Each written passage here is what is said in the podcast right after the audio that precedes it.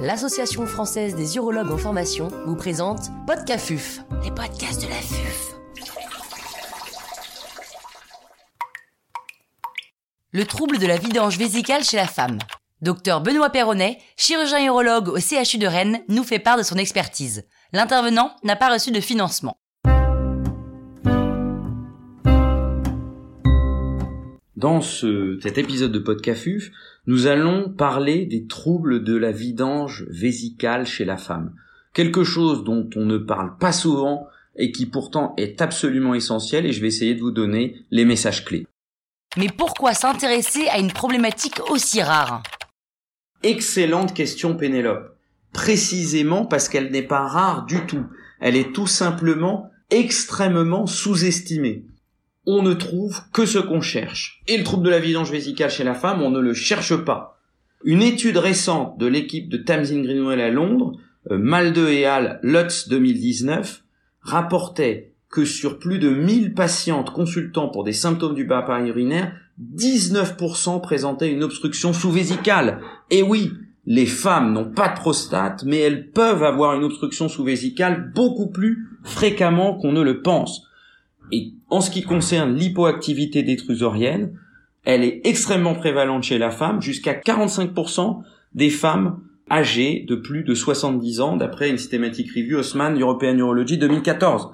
En fait, le trouble de la vidange vésicale est une source de symptômes du bas appareil urinaire méconnue, extrêmement fréquente et qu'il faut rechercher. Quelles sont les causes de troubles de la vidange vésicale chez la femme? Il y a deux grands mécanismes. On a un trouble de la vidange vésicale soit parce qu'on a une obstruction sous-vésicale, soit parce qu'on a une hypocontractilité ou hypoactivité détrusorienne. Comme chez l'homme. La différence, c'est que autant l'hypoactivité détrusorienne chez la femme, on peut éventuellement l'avoir en tête, autant euh, l'obstruction, c'est quelque chose qu'on ne nous a pas appris à rechercher, on nous a pas appris à considérer. Et qui, encore une fois, est beaucoup plus fréquent qu'on ne le pense.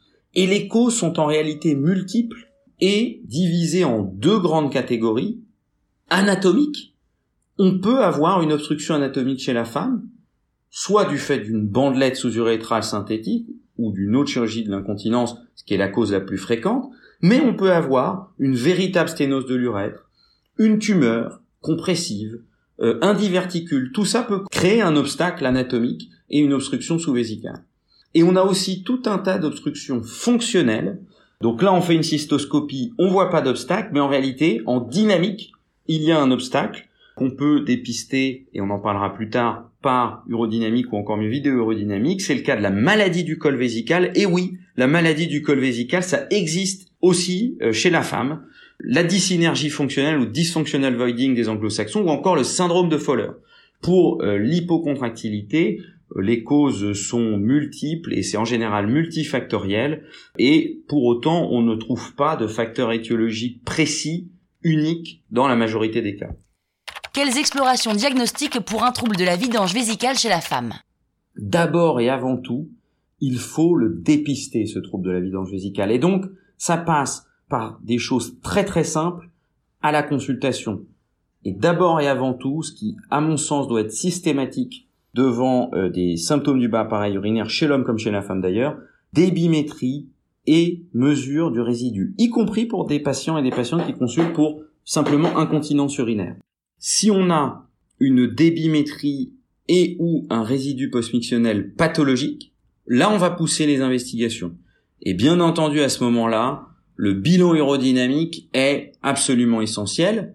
Et dans le bilan aérodynamique, quelque chose qu'on ne regarde pas assez, qu'on ignore souvent, voire parfois qu'on ne fait même pas au moment du bilan aérodynamique, qui est l'étude pression-débit.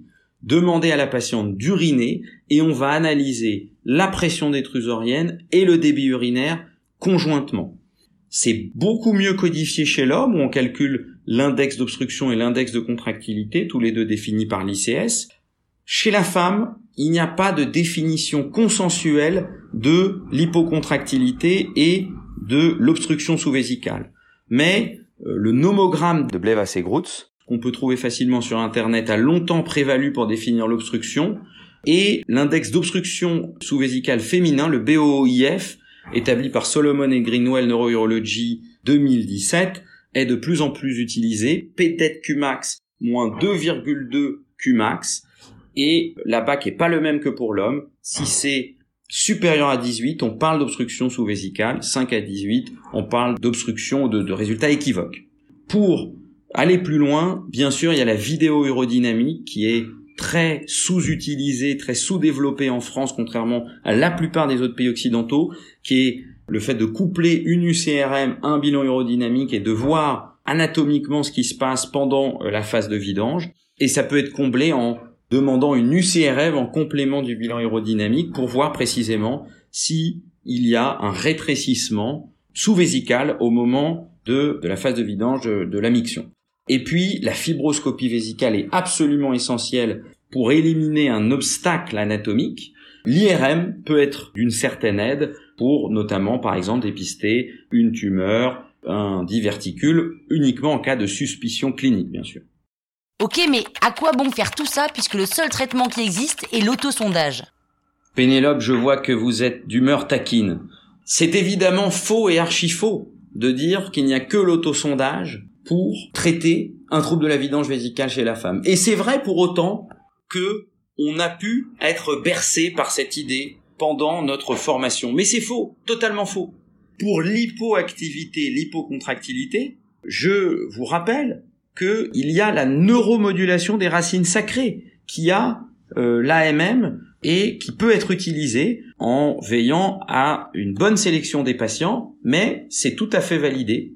C'est également le cas, dans une moindre mesure, des alpha-bloquants, voire de la rééducation avec relaxation périnéale, et je vous renvoie ici aux recommandations de l'EAU, de la Société européenne d'urologie, qui vont paraître cette année pour la première fois traitant de tous les symptômes du bas appareil urinaire chez la femme en plus de l'incontinence et qui détaillent les preuves pour chacune de ces options et c'est vraiment extrêmement intéressant. Pour ce qui est de l'obstruction, là aussi, il y a énormément d'autres traitements à proposer que juste les autosondages.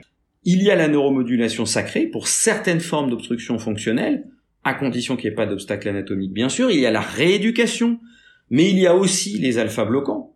Et euh, j'ai mentionné les alpha-bloquants pour l'hypoactivité. Ça a été un choc pour moi en faisant la systématique review pour l'EAU de découvrir que ça avait été aussi évalué pour l'hypoactivité, que finalement les preuves étaient presque plus convaincantes dans cette indication.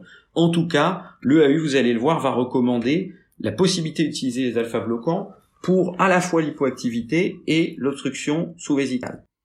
Beaucoup plus méconnu encore, le baclofène, qui est un relaxant utilisé chez les paraplégiques et qui a démontré dans un essai contre placebo une amélioration des symptômes de vidange chez les patients qui ont une dysynergie fonctionnelle. La toxine intrasphinctérienne, c'est choquant également, mais elle a démontré son efficacité en cas de dysfunctional voiding.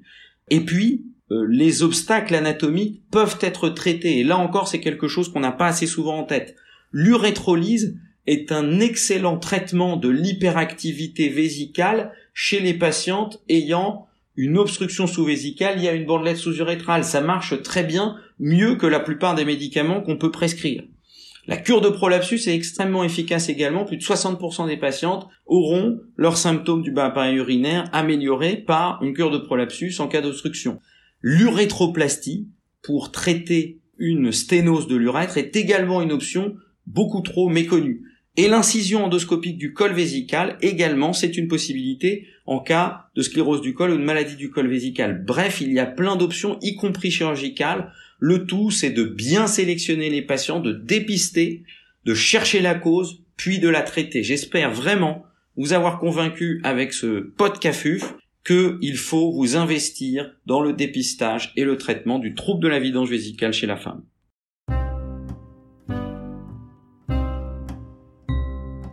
Un grand merci au docteur Benoît Perronnet pour ses conseils précieux. C'était Podcafuf, les de